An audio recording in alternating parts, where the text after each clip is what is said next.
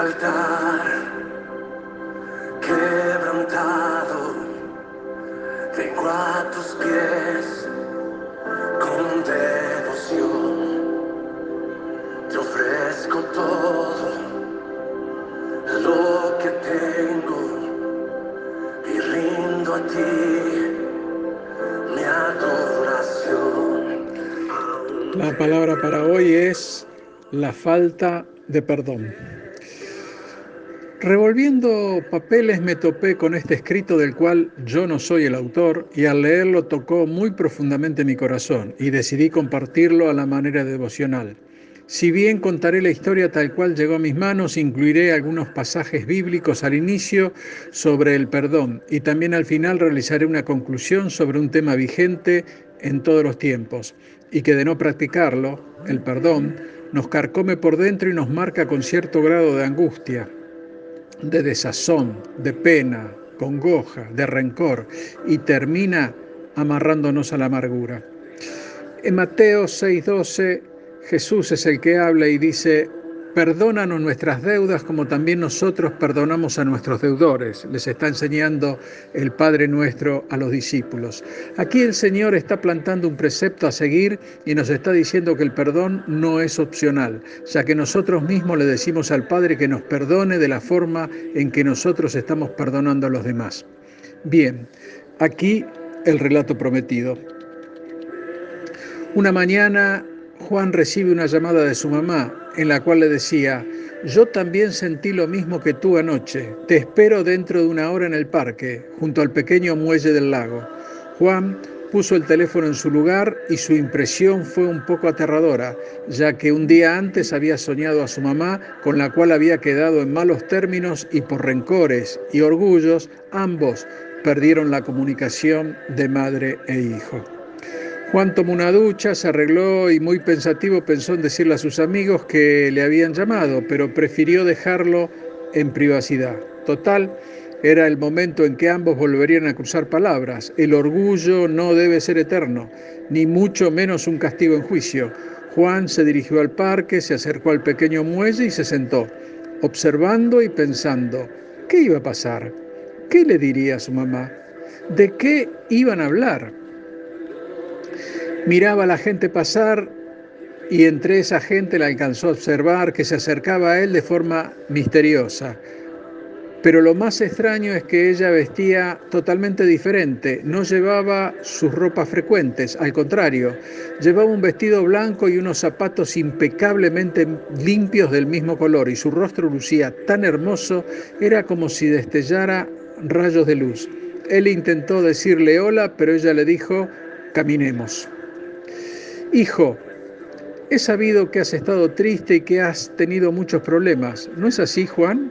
Te he soñado llorando, te he escuchado gritar afuera de mi casa y no me acercaba a ti debido a las circunstancias. Yo sé que tú no querías saber de mí y no te culpo.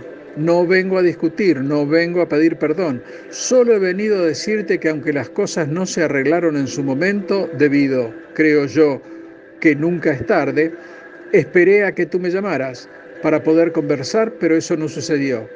El esperarte, el pensar en ti, borró mi apetito, se robó mis días de sol y me fue tumbando poco a poco. Sin embargo, guardé fe y dije, Él llamará, mas no lo hiciste.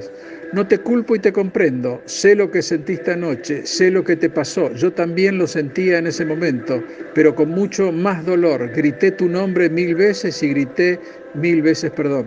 Qué lástima que no me hayas escuchado. Qué lástima que no me hayas llamado. Juan, nunca es tarde para perdonar. Y si te pedí que vinieras al parque, fue para entregarte esto. Su mamá le entregó en sus manos una cruz, la cual era el símbolo del amor por su hijo. Esta cruz es mi cuerpo, esta cruz es quien soy. Te amo y quiero que la conserves contigo por el resto de tu vida. Él se quedó sin palabras y con los ojos un tanto llorosos. La gente lo empezaba a ver a él y lo señalaban. Incluso un señor le preguntó que si se encontraba bien y respondió, sí, ¿por qué? Lo veo caminar y lo veo llorar. ¿Le sucede algo? No me sucede nada, simplemente estoy conversando con mi mamá. El Señor se retiró algo extrañado del lugar. Juan acompañó hasta su casa a su mamá, le pidió que por favor la esperara afuera y él accedió. De hecho, nunca lo hacía esperar en el patio. Se quedó diez minutos esperando y se preocupó al saber que no regresaba. De repente escuchó voces y vio salir de la puerta de su casa a los amigos de ella, todos con cara triste y ojos llorosos. Lo abrazaron y le dijeron, se nos fue, Juan, se nos fue. Juan empezó a sentir su cuerpo tembloroso y corrió hacia la recámara. Ella se encontraba junto a la hermana y esta hermana se encontraba junto al cadáver de su mamá, el cual reflejaba una tristeza inmensa. Juan, con llanto y un nudo en la garganta, le preguntó a su hermana, ¿qué sucedió? Dime qué sucedió. Dice el doctor que murió de tristeza. Ella dejó de comer, dejó de reír, no sabemos si el desamor la alejó de todo, no sabemos si el sentimiento de culpa la hizo infeliz. La hermana le entregó una carta a Juan y decía así, hijo mío, yo también sentí lo mismo que tú. El aire empieza a faltar, me intento gritarle a tu hermana y no puedo. Luces blancas iluminan mi recámara y a la vez siento un fuerte dolor de cabeza. Juan, gracias por haber ido al lago, gracias por estar aquí. Aunque en vida no me pudiste perdonar, sé que ahora lo harás frente a mí. Juan miró el cadáver de su madre y solo dijo, perdóname tú a mí, mamá.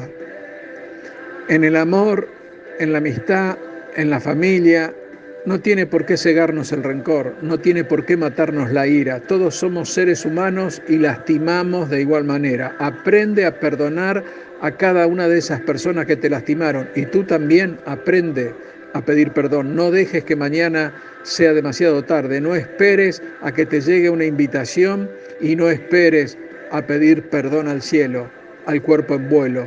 Mejor corre y abraza a esa persona. Mírense a los ojos y sientan lo bello que es vivir. Hasta aquí el relato.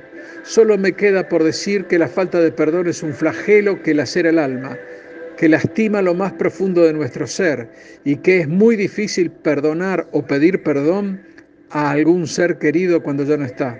El pedir perdón ante una cruz en el cementerio debe ser una de las peores sensaciones que el ser humano puede sentir.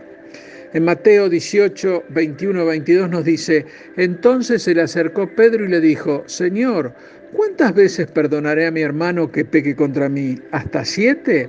Jesús le dijo, no te digo hasta siete, sino aún hasta setenta veces siete.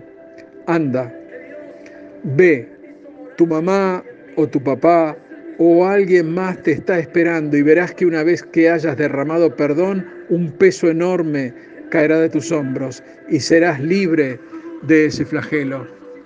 Dios te bendice. Amén. Que tus sueños sean resucitados, que tus proyectos sean resucitados, que las cosas que el diablo te había robado van a ser recuperadas.